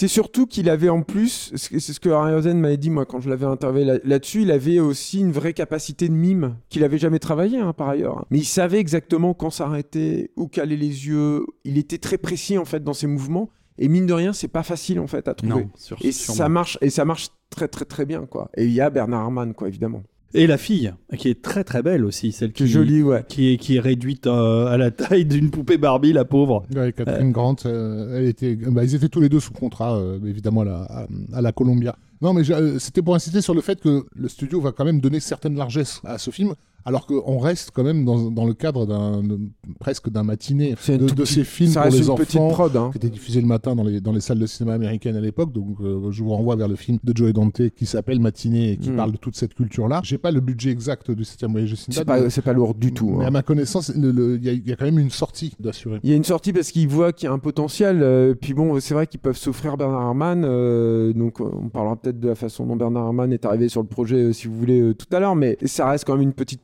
C'est-à-dire que c'est aussi euh, le premier film où ils trouvent tous les deux des moyens euh, de donner énormément de ce qu'on appelle la production value. Enfin, d'en donner beaucoup, beaucoup pour finalement peu d'argent. Et une des clés de ça, c'est évidemment de tourner en Espagne, sous le régime de Franco. Donc, tu as de la main-d'œuvre pour pas cher, tu as des gens qui sont très peu payés. Enfin, voilà, c'est aussi un, des films qui profitent d'un régime absolument épouvantable hein, pour Enfin, pouvoir. euh, oui, on- aura aussi Dr Jivago qui se tournera. On aura euh, Dr. Jivago, on aura tous les western spaghetti et tout, évidemment, bien sûr, mais il faut, voilà, c'est la triste réalité aussi de cette phase de- du cinéma, hein, faut pas le nier, quoi, tu vois. Après, les figurants, souvent, ce qui était rigolo, c'était souvent des appelés, ils préféraient aller jouer les, marins euh, arabes euh, combattant euh, des, monstres cyclopéens plutôt que d'aller faire euh, crapahuter dans la montagne ou faire des trucs atroces. Il y a ça, et puis il y a cette faculté qu'a Harryhausen de d'élargir le, scope. C'est-à-dire que ce qui est intéressant du système voyage de Sinbad, c'est que c'est un projet au long cours. C'est un projet qu'il voulait monter depuis très longtemps et il s'est retrouvé face à des noms systématiques.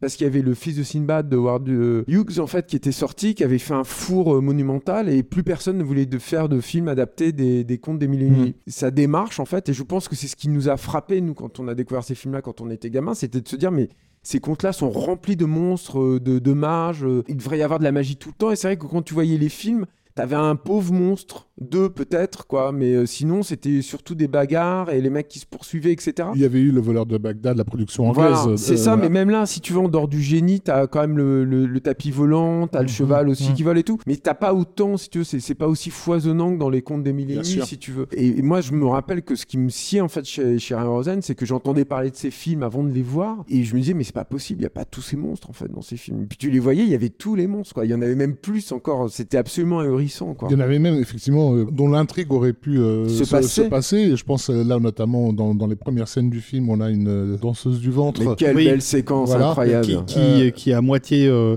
femme, à moitié, euh, à moitié serpent. serpent, tout à fait. Ozon avait assisté à, donc à la danse du ventre euh, au Liban, à Beyrouth, et avait été complètement fasciné. Du coup, il était assez excité par, euh, par, le, par le spectacle. Et il dit tout d'un coup, j'ai j'ai senti qu'il y avait de la fumée qui sortait de moi. Et en fait, il y avait un mec qui était en train de fumer son narguilé derrière lui. Quoi. Mais, mais Harry Ozon pensait que c'était son émotion. Ce, qui est, ce qui est intéressant il a gardé ça en mémoire et il a reproduit les mouvements dans, dans, le, dans le personnage. Faudrait peut-être passer le morceau, non, Olivier Ouais, je, rapidement je- je pense qu'on peut passer C'est le, euh, mo- The oui. Vase, je crois, le morceau. le, le non morceau. J'y reviens alors- après alors dessus. Ouais. Alors c'est un morceau qui illustre effectivement l'entrée dans un vase de la domestique de la princesse dont parlait Rafik tout à l'heure et elle est transformée par un magicien qui va être le magicien maléfique du film. Foreign Thatcher, me- meilleur méchant aussi de Harryhausen, je Ah, il, est, il est à fond, hein, Il est génial. Elle ressort du vase, elle est transformée en femme serpent euh, et elle fait une danse euh, magique en oui, je précise que à ce moment-là, le méchant n'est pas encore euh, méchant et que, enfin, n'est pas encore Tu considéré. t'en il est- un peu. fait. Il est, un, il est un peu douteux quand mais, même. mais il fait ça pour euh, amuser la galerie euh, lors d'un lors d'un banquet. C'est une scène très curieuse en plus, un peu malaisante, qui se termine pas bien en plus. Mais non, ça se termine mal. Elle est formidable cette scène. Elle est. Moi j'aime bien quand il est entre deux en fait. Il y a- Et, et la musique de la séquence est juste exceptionnelle. Mm. Donc ça s'appelle The Vase Cobra Dance et on écoute ça et ensuite on va parler un peu de, bah, de la suite. Voilà.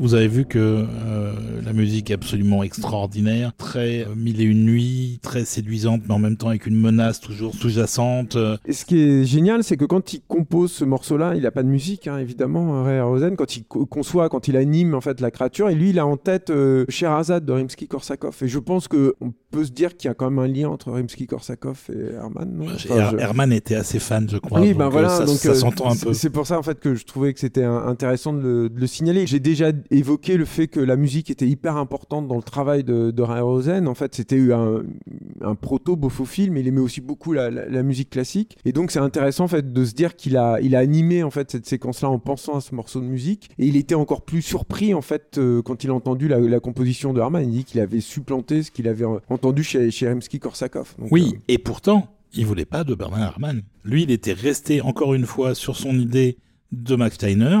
Il voulait absolument Steiner. Et s'il pouvait pas avoir Steiner, il voulait Miklos Rosa. c'est ça, euh, qu'il a- exactement. Qu'il a pas eu non plus.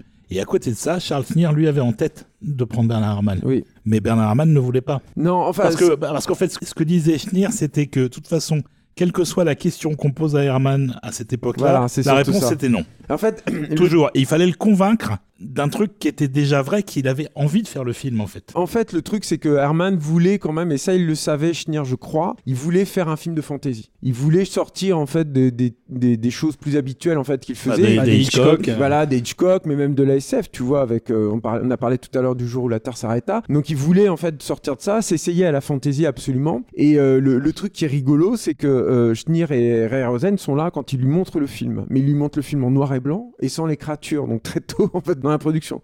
Et Herman sort et avec une tête mais horrible quoi. Euh, apparemment il était, enfin ouais, bon il avait de toute façon, euh, il avait l'air tout le temps de mauvaise humeur a priori de Il- ce que j'ai compris. Il, est, il était assez compliqué à gérer, Herrmann. Voilà, et il a accepté malgré tout, tout de suite, quoi. Alors qu'on imagine que le système de voyage de Sinbad, si tu veux, quand tu vois juste des, des poteaux qui sont censés euh, figurer le cyclope, etc., c'est quand même pas facile à appréhender en noir et blanc, sans musique, donc.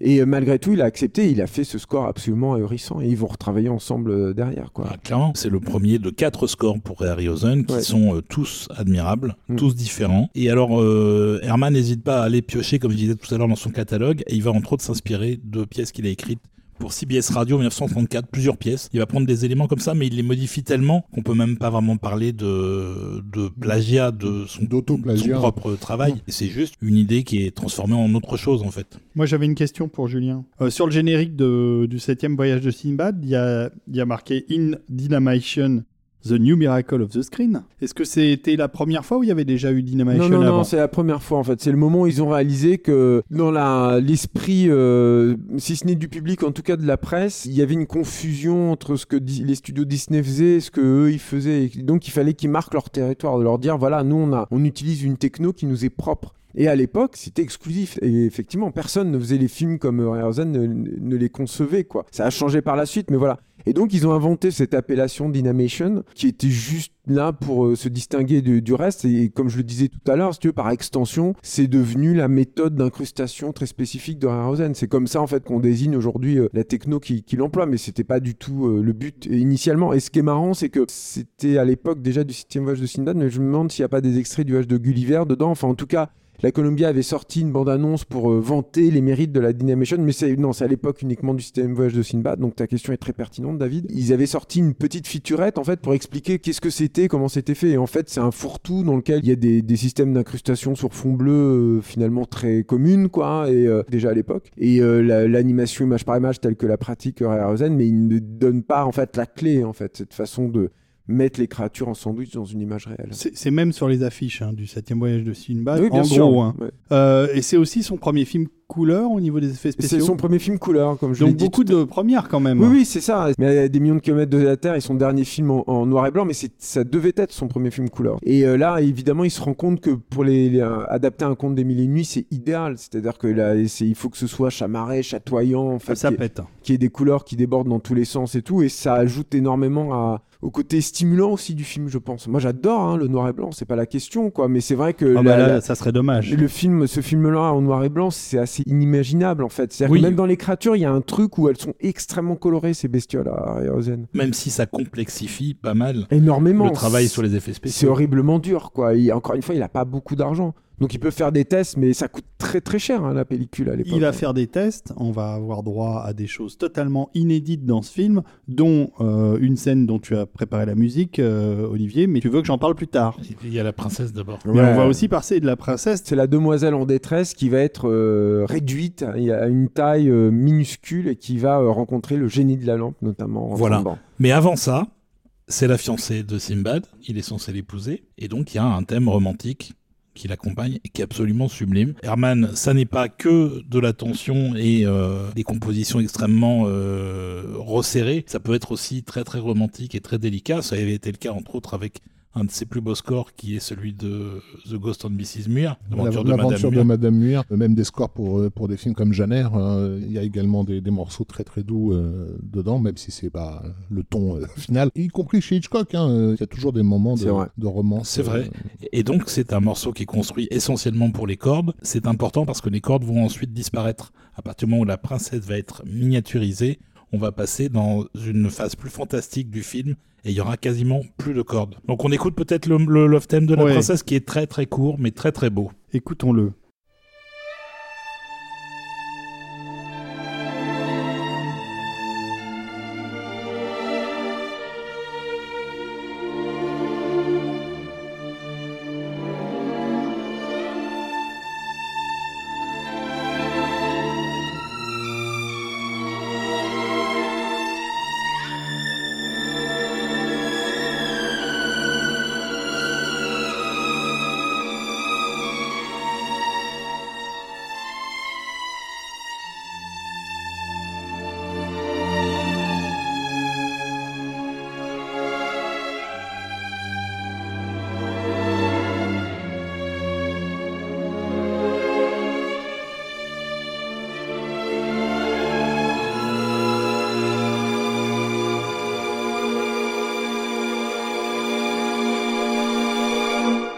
Élément symbolique à noter euh, également. On a parlé de, donc, de Dynamation qui était écrit en énorme sur l'affiche parce qu'on est à une époque évidemment du cinérama, euh, Vista Vision. C'est ça, euh, exactement. Donc c'est un argument commercial.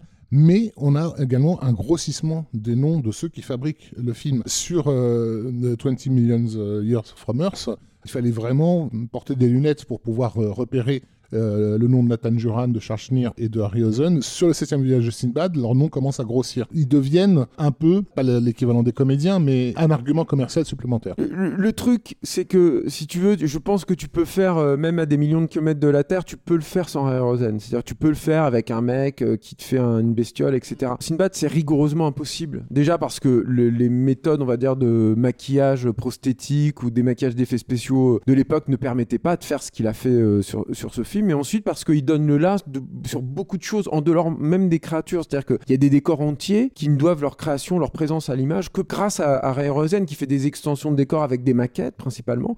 Il y a un petit peu aussi de, peinture, mais pas tant que ça en fait. Il va ramener aussi euh, très rapidement sur certains de ses films Emilio Ruiz del Rio, qui est aussi un artiste euh, des effets spéciaux, mais espagnol pour le coup, qui va lui euh, faire des choses avec de la perspective forcée, etc. Mais Rayhausen, il est globalement en fait, c'est l'atout maître en fait du film quoi. Je suis bien d'accord. Là, j'en parlais à un niveau commercial. C'est leur film à eux, en fait. C'est ce que je veux, dire, en fait. On, en arrive à une époque où on estime qu'une portion du public est susceptible de se déplacer parce qu'elle verra le nom d'Harryhausen sur une affiche. C'est-à-dire que, euh, en gros, il se starifie progressivement et les, films suivants, je pense, hein, vont être en grande partie vendus sur l'idée que c'est lui qui est, derrière tout ça. Hmm, pour une partie du public qui est pas si Bien sûr, mais, ça, mais qui, bah, à mon avis, compte suffisamment hmm. pour que son nom grossisse en fait. Mais le truc, c'est que très rapidement, et c'est vraiment le cas avec le système voyage de Sinbad, c'est que c'est euh, le film point zéro en fait du genre Erosen. Avec ce film-là, il y a un nouveau genre en fait qui apparaît, qui n'a pas vraiment d'équivalent. C'est-à-dire qu'il faudra remonter à peut-être au film de Méliès en fait, hein, pour voir un truc comme ça. C'est-à-dire un, truc où tu y vas et as des bestioles mais partout, ça n'arrête pas. C'est vraiment formidable quoi. Il y aura des copies un peu plus tard. Il y a un producteur qui s'appelle Edward Small qui fera littéralement une copie du système voyage de Sinbad, qui va débaucher Nathan Duran, qui va débaucher Carvin Matthews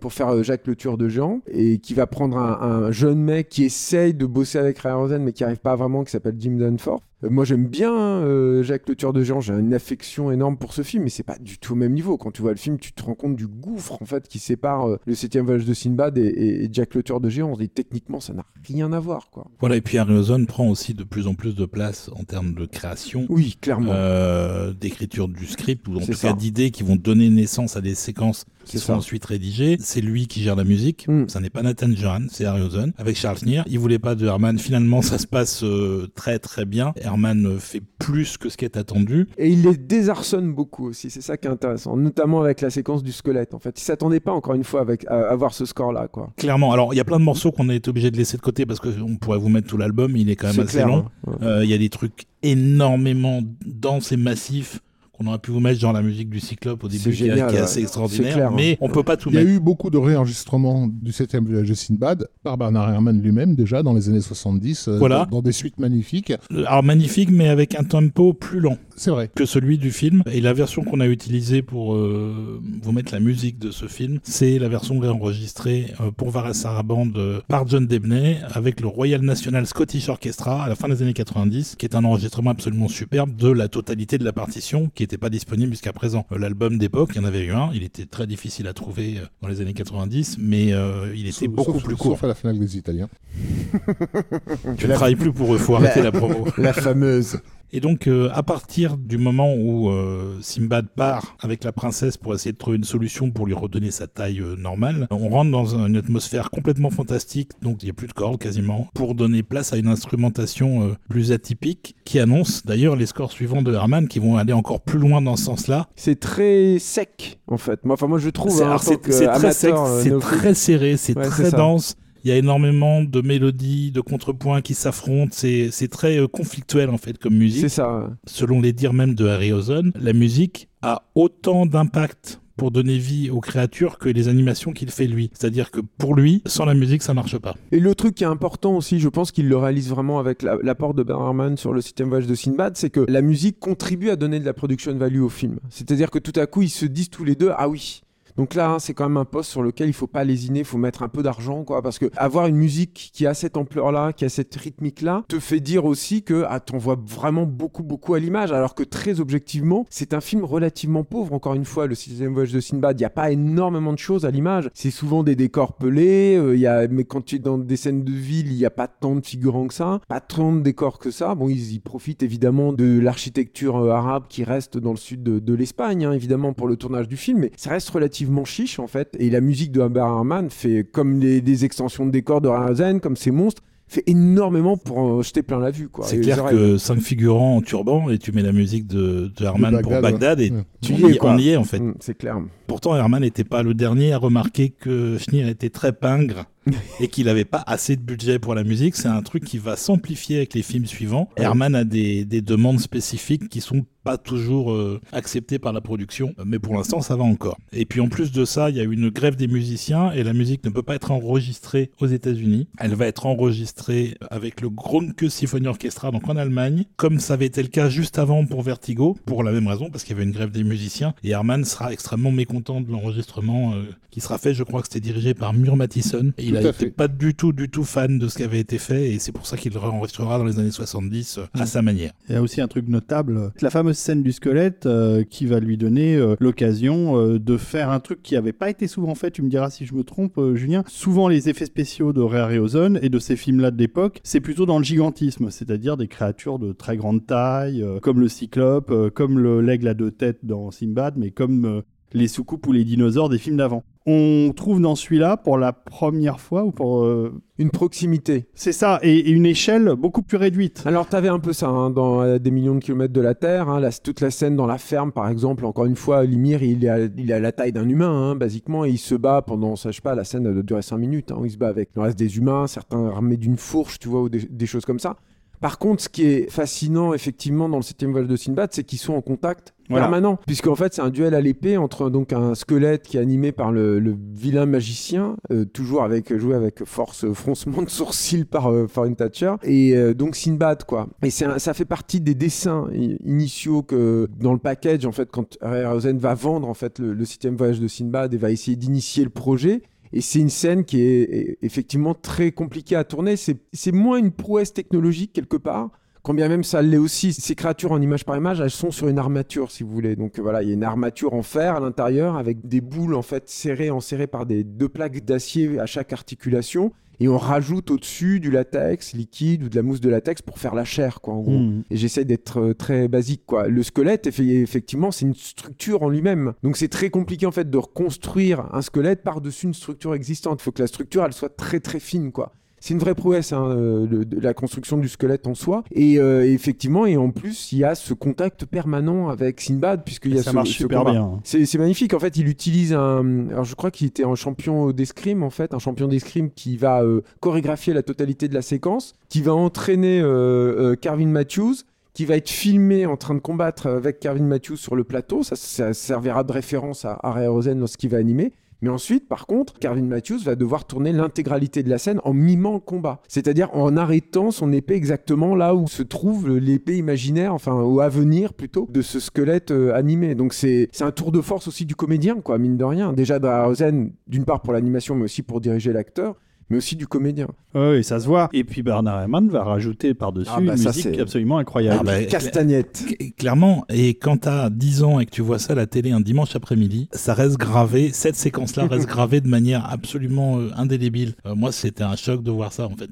C'est c'est très Et, étonnant. et pourtant, j'étais pas capable d'analyser la technique des effets spéciaux à cette époque-là. Mais, Mais, c'est euh, marrant parce que ces deux trucs, en fait, tu vois, on a parlé de cette femme serpent là au début, puis on parle du squelette. C'est c'est ça aussi qui est génial chez Arausen, c'est que tu frôles le truc horrifique. C'est-à-dire surtout à l'époque, quoi, voir un squelette qui s'anime comme ça l'image, il y a quelque chose de terrible, quoi. Tu frôles l'horrifique. Alors il n'y a pas vraiment encore d'érotisme dans le septième voyage de Sinbad, mais ça, ça va venir euh, ultérieurement. Mais l'image par image te permet quand même d'avoir une distance vis-à-vis de tout ce qu'on te présente. Et du coup, c'est pas vraiment direct. C'est pas un biais. C'est-à-dire que tu sais que t'es quand même dans le domaine de la fiction. Et c'est idéal quand t'es oui, bon, mais quoi. oui, mais c'est pas grave, en fait. Pas que c'est pas grave, c'est que c'est génial. Il y a même des plans de réaction Mm. sur le squelette. Dans, le- dans il le, est génial, mais c'est vrai. dans, il est- dans le duel, il fallait quand même oser faire ça, quoi. Au-delà de la magnificence de l'animation, parce qu'il y, y a- il y a une vraie personnalité qui est donnée à chaque euh, créature par son animateur, qui du coup se comporte comme un comédien. Harryhausen, il a une âme de comédien. La stop motion fait qu'il n'y a pas de flou de mouvement, et donc l'œil humain perçoit l'anomalie sans forcément l'analyser. C'est pour ça qu'Olivier, euh, en parlant de, de son regard d'enfant, il voit qu'il y a quelque chose, mais il ne sait pas exactement ce que c'est. Et c'est ce qui permet d'avoir ce- cette légère distance avec ce que tu vois, et qui fait que la scène n'est pas entièrement flippante, effrayante. Elle fonctionne un peu comme un rêve, en fait. Mais elle l'est un petit peu quand même. Oui, il y, a- il y a- elle- il y a- il y a un côté un petit peu inquiétant quand mais même. c'est c'est onirique. Il y a un aspect très onirique quand tu regardes ces films-là à, à un jeune âge. T'as l'impression de- presque de rêver ce que tu vois. Et moi, j'ai une autre théorie, mais qui va dans ton sens, euh, Raph, c'est que euh, je trouve que, en fait, c'est quoi? C'est des figurines qui sont an- animées fin- 24 fois par, euh, par image, quoi. Donc, t'as la patte de l'humain qui est en permanence présente, même si tu le vois pas. Mm. Tu vois pas les- les- les- le, le mouvement en fait de l'animateur, et en même temps, tu sens le côté figurine, en fait, le côté miniature. Ça aussi, je pense que d'un côté, euh, le, la présence humaine qui est extrêmement forte, et de l'autre côté, t'as ce côté figurine miniature, en fait, qui appartient complètement au domaine de l'enfance, Mm. en fait, hein, qui nous ramène vraiment là-dedans, quoi. Bref, c'est génial. Moi, la c'est- musique. c'est- Bah oui, la musique, euh, on va l'écouter tout de suite. Et alors la musique, alors le film est en couleur, mais si le film est en noir et blanc, la musique d'Herman, ce serait les touches de couleur. Oh. Si ce n'est, si ce n'est que la musique qu'il a faite pour la séquence avec le squelette, c'est justement une musique presque monochrome, puisque c'est beaucoup de petites percussions, c'est mené par un xylophone qui est absolument euh, joué de manière virtuose, Mm. c'est assez hallucinant, des castagnettes, des woodblocks, plein de choses comme ça, tout ça euh, souligné par une rythmique qui est donnée par euh, les cuivres dans, plutôt dans les graves, et c'est un morceau absolument unique au monde, alors que le xylophone est pourtant l'instrument qui est attaché au squelette depuis l'invention de la musique, globalement. Oui, et puis qui avait été euh, remis au goût du jour un siècle avant par euh, Camille Saint-Saëns, euh, notamment. Tout à fait. Et là, il a fait un truc ultra mémorable, complètement unique, et que je propose qu'on l'écoute maintenant parce que il vaut mieux l'entendre que d'en parler. C'est ça.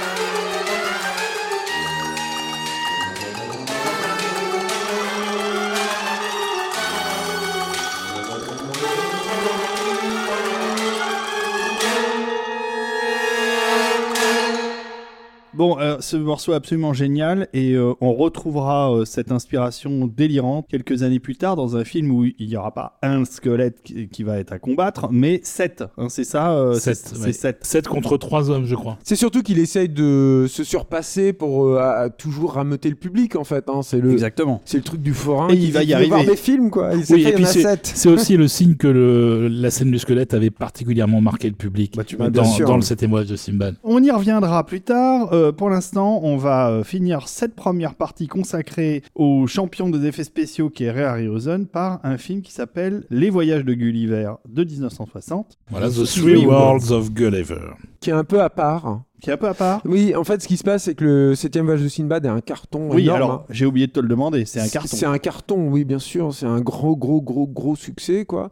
Et donc là, la Columbia leur euh, apporte un scénario, en fait, ce qui va être assez inédit, hein, finalement, dans la carrière de Harhausen et de Schneer, leur, euh, leur disant, voilà, nous, on a ce scénario-là, est-ce que vous voulez le réaliser? Et c'est un film qui, euh, moi, je trouve, hein, ressemble un petit peu moins à un film de Harhausen. D'ailleurs, c'est- marrant, mais il y a, deux créatures, on va dire ça comme ça. Il y a juste un écureuil et un, crocodile qui sont en image par image. Alors après, il y a beaucoup, beaucoup d'effets spéciaux, principalement pour intégrer Gulliver, que ce soit chez les, les Lilliput ou chez les, chez les géants. Et il y a des incrustes qui sont vraiment très étonnantes. Et ces deux séquences d'animation sont formidables. Quoi. Surtout le combat avec le croco, c'est un- c'est une séquence de, dingue, quoi, techniquement. Mais euh, ça leur ressemble moins. Mais par contre, pour une fois, ils ont, ils ont des moyens un peu plus larges, quoi, un peu plus importants. Peut-être que le film souffre aussi de la comparaison avec tout ce qui a été déjà adapté de Gulliver. C'est-à-dire que les, les frères Fléchère ont déjà fait un long métrage. Méliès en avait fait aussi. Enfin, je veux dire, il y, en a- il y en a eu beaucoup, beaucoup aussi des adaptations de Gulliver auparavant. Je sais pas si celui-là est, euh, est à la hauteur du reste. Il y a aussi peut-être l'absence de Nathan Juran hein, qui jure un peu. euh,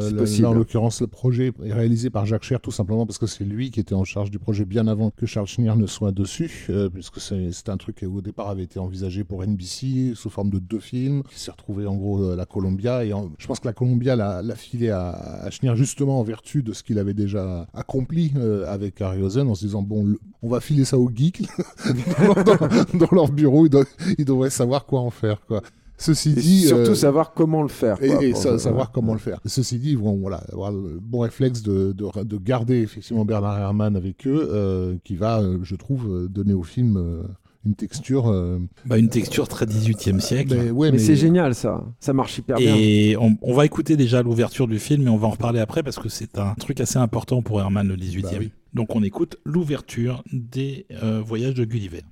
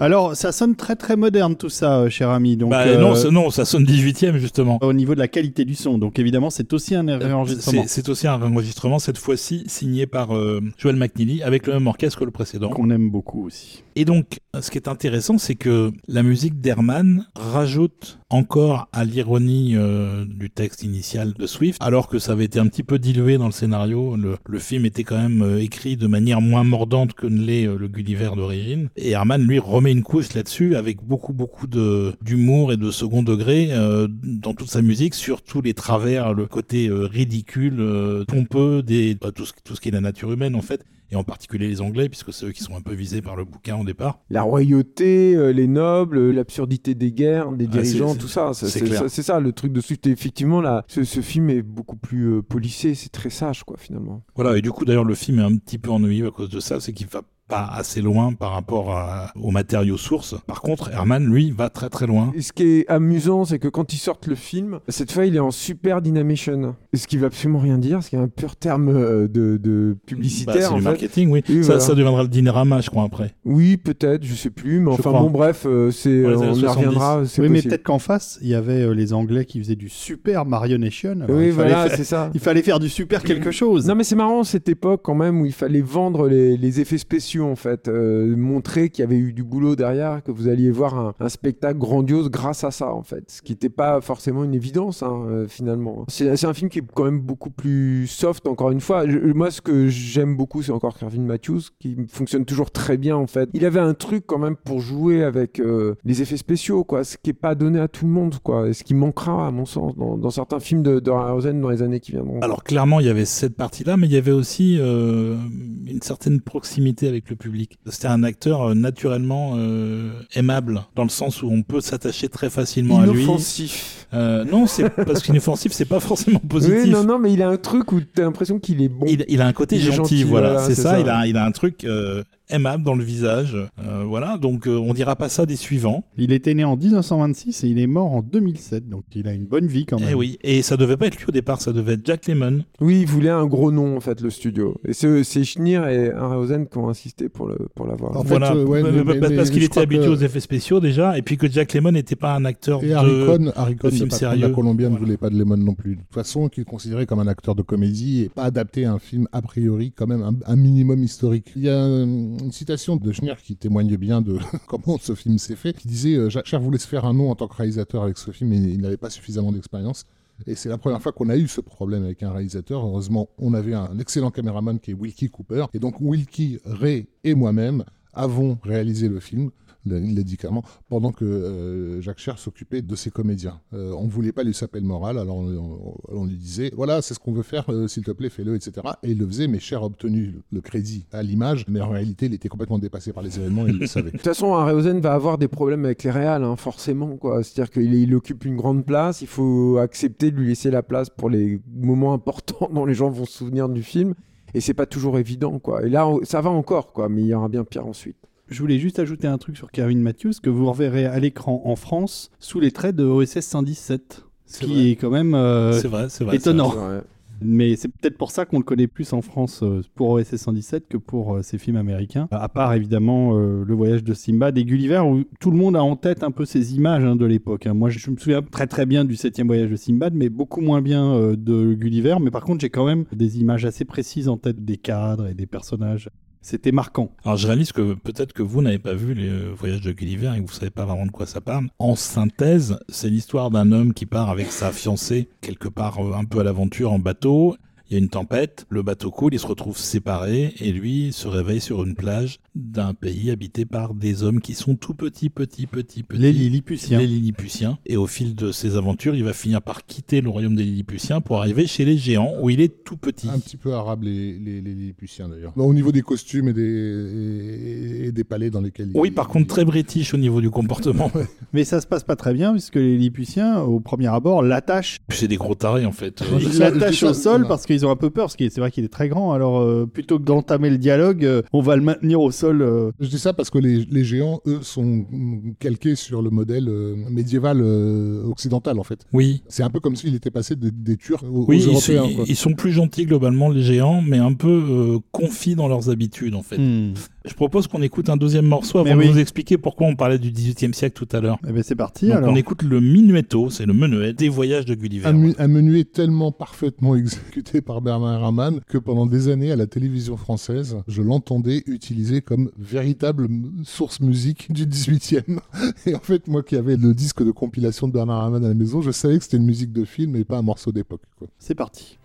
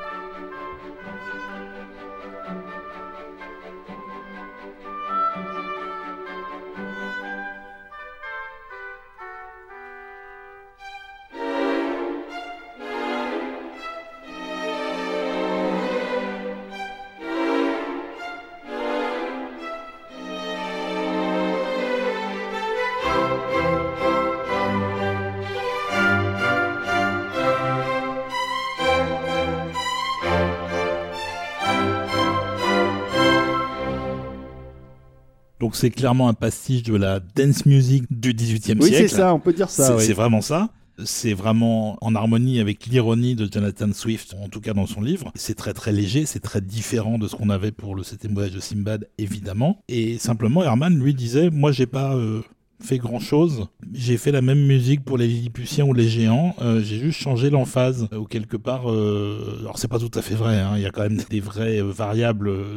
D'un d'un côté et de l'autre. Mais Herman était absolument obsédé par le XVIIIe siècle, par sa musique déjà. Il avait étudié et joué en concert beaucoup des compositeurs de cette période-là, mais même son intérieur était rempli de peintures, d'esquisses, de meubles du XVIIIe. C'était la période qui le fascinait en fait. Hmm. Donc du coup, pour lui, c'était un peu un, un bonheur de se retrouver à mettre en musique à la manière du XVIIIe siècle un film. Forcément, ça, ça donne une œuvre qui est vraiment euh, unique dans sa carrière parce que rien d'autre de ce qu'on lui a demandé avant ou après ne ressemblait à ce cahier des charges-là. Comme Julien l'a dit tout à l'heure, il y a, deux gros morceaux euh, arioseniens euh, dans Les Voyages de Gulliver qui sont une scène donc avec euh, un écureuil qui traîne par la jambe notre héros ouais. voilà, dans, Ouais. dans, dans son terrier euh, à gland, là, avant qu'il soit sauvé par euh, la petite fille euh, qui avait sa charge. euh, Et qui a un nom absolument imp- un- un- Imprononçable. imprononçable qui est Gorgi Lungs, Voilà, un truc comme ça. Et la deuxième euh, séquence où il est mis face à un crocodile, où en fait ils sont tous les deux miniaturisés, enfin euh, pour les C'est un mini euh, crocodile, c'est un bébé crocodile. Je sais pas s'il est miniaturisé en fait. Ah ouais, Ouais, c'est un si, bébé si. crocodile, mais qui du non, coup, si, si, il est miniaturisé parce que les gens, ils, ils collectionnent les trucs miniatures. mais du coup Euh, comme donc, C'est a- un très gros il y a- crocodile par rapport. il par rapport à, l'échelle de Gulliver, voilà, Gulliver est petit, euh, il a été dans, ce monde de géants, et du coup le, le crocodile pour le coup est à ses yeux un crocodile géant. On a trois échelles qui se confrontent dans cette scène puisqu'on a euh, le combat entre le crocodile et Gulliver, mais aussi tous les géants autour qui le regardent comme un combat de miniature. Enfin, il a quand même beaucoup de boulot parce qu'il y a quand même toutes les incrustations avec les Lilliputiens sur la plage et tout. C'est très compliqué, quoi, tout ça à, fa- à- à fabriquer. Mais c'est vrai qu'au niveau de l'animation, il n'a que ces deux séquences-là et elles sont euh, assez hallucinantes. Moi, je, je trouve qu'en particulier la scène avec le, le crocodile, technologiquement parlant, elle est, elle est assez dingue, quoi. C'est-à-dire qu'on voit par exemple Gulliver qui met son épée dans la Dans la gorge, dans, ouais. dans la gorge en fait du crocodile. Donc Ouais. quand on le sait, on se dit mais il y a un truc qui marche pas en fait. Et donc euh, en fait, Rayarosen ou un moment, et le moment le plus ahurissant, je pense, c'est quand le crocodile chope un- une espèce de bouclier de fortune que Gulliver se fait comme ça. Et donc on voit la gueule du crocodile qui saisit le bouclier que tient en même temps euh, la- le comédien Carvin Matthews. Ouais. Et en fait, tout ça est fait avec des compléments. Enfin, il y a une portion en fait du bouclier qui est une miniature qui est raccorde parfaitement avec le bouclier que tient euh, Carvin Matthews. C'est du grand grand art. Faut le Mm. faire quoi, un truc comme ça. C'est vraiment très étonnant. C'est clair que la scène du crocodile elle est hallucinante. Celle de l'écureuil, le problème c'est qu'il y a des poils. Et les poils en termes d'animation, c'est toujours compliqué à gérer. Hmm. Il, il réussira à- avec un Sinbad hein, dont on parlera euh, dans un autre épisode, mais il réussira justement à, à gérer un, un peu mieux ce problème-là. Mais oui, les poils depuis euh, King Kong, on sait que bah, les poils, quand tu touches la figurine pour l'animer, bah, tu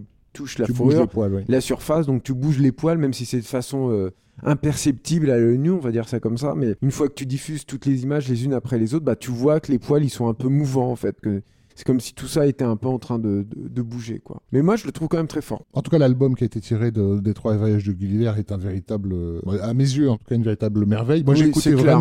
vraiment, ça au même titre que le Carnaval des animaux de, bah, de Saint-Saëns, euh, justement. Oui, oui, parce qu'Herman en avait fait une suite qui faisait une phase complète de vinyle C'est ça. qui durait 15-20 minutes. Et on avait, Et euh, voilà, et il y avait, il y avait l'essentiel du score et c'était. euh, on passait d'une ambiance euh, à l'autre, pur etc. bonheur. J'étais jeune, donc je comprenais pas grand-chose à la musique, mais même là, j'avais repéré le jeu entre la lourdeur des géants et euh, la légèreté des Lilliputiens avec ces deux orchestres, en fait, puisqu'ils passent d'une formation à l'autre pour illustrer euh, euh, la légèreté et la, et la lourdeur. Ouais, c'est le contraste est génial quoi en fait. C'est ça qui est, qui est super en fait dans son travail. Mais on a vraiment de tout dans cet album, et donc il suffit effectivement d'une séquence qui tourne autour des nuages pour que Herman nous fasse, bah, là, là, en l'occurrence pour le coup, son Camille 500. Oui, parce que c'est une scène où en fait il va pleuvoir, il y a la tempête qui arrive. Gulliver est chez les Lilliputiens, il a tellement de souffle par rapport à la taille des personnages qu'il peut faire partir les nuages. Et c'est ce qu'il va faire en fait, faire partir la tempête pour que le soleil euh, brille à nouveau. Voilà, c'est un morceau qui s'appelle The Clouds.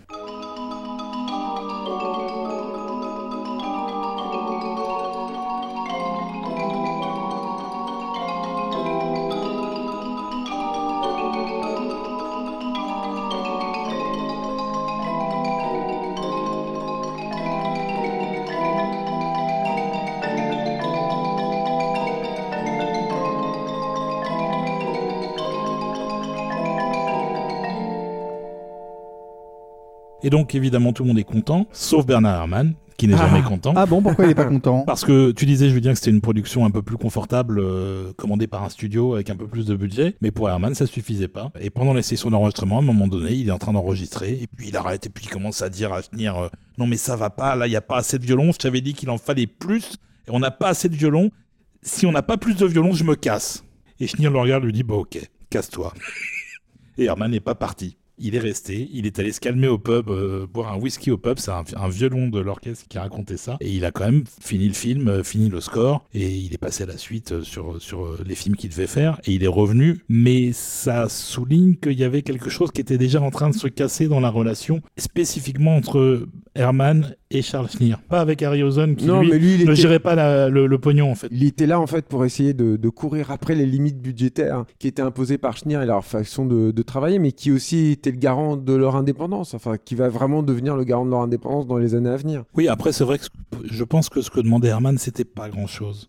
Surtout qu'il avait des combinaisons d'instruments euh, atypiques qui faisaient qu'il laissait parfois des pupitres entiers sans les faire jouer, donc il en avait pas besoin en fait. Schneer, c'était quand même un. Je pense, hein, moi je l'ai jamais interviewé et tout, mais quand tu vois des interviews et tout, je pense que c'était un malin, quoi. Donc tu vois, Ah, c'était un producteur. hein, C'était un vrai, ouais, mais vraiment, un- j'allais dire Margoulin, mais c'est un peu fort, c'est un peu méchant, quoi, probablement. Mais c'était un gars qui tournait ses trucs, euh, qui arrivait, qui devait tirer sur la corde à tous les niveaux, qui euh, employait des bateaux qui n'étaient pas vraiment destinés à des tournages ou des choses comme ça. Oui, si oui, il tournait, il euh, tournait sans autorisation. euh, De toute façon, tu vois, quand tu tournais en Espagne, je pense à cette époque-là, bon, bah, tu pouvais t'accommoder de beaucoup de règles qui avaient cours ailleurs et tout. C'est clair. Sur It Came From Beneath the Sea, il y a toute une scène autour du Golden Gate à San Francisco. Et euh, Schneer n'a jamais obtenu la permission de tourner sur le Golden Gate. Mm. Et il a donc tourné en douce, en fait, en mettant une caméra sur un camion, en faisant je sais pas combien d'allers-retours pour avoir assez de prises euh, et de matériaux pour euh, mixer ça ensuite aux effets de Mm. Harryhausen. Hmm. C'était un peu le genre de producteur que c'était. Il fallait euh, un résultat final. Oui,